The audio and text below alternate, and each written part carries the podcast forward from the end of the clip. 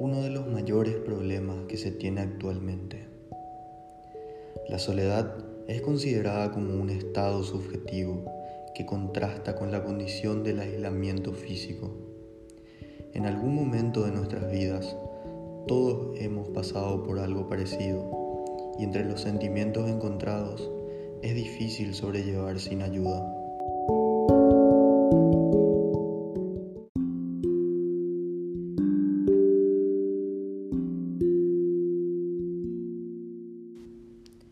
La melancolía o la tristeza que puede llegar a causar todo esto se torna bastante difícil, pero siempre hay una luz en este largo túnel denominado vida. Las heridas que se dan a causa de una ruptura amorosa pueden ser cómplices del sentimiento más puro.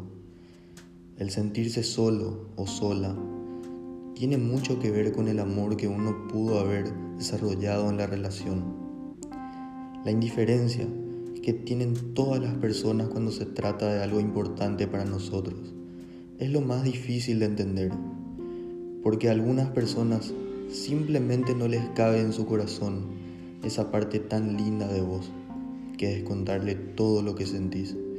Y cuando aparecen algunas actitudes negativas al respecto, es que finalmente nos deberíamos de dar cuenta.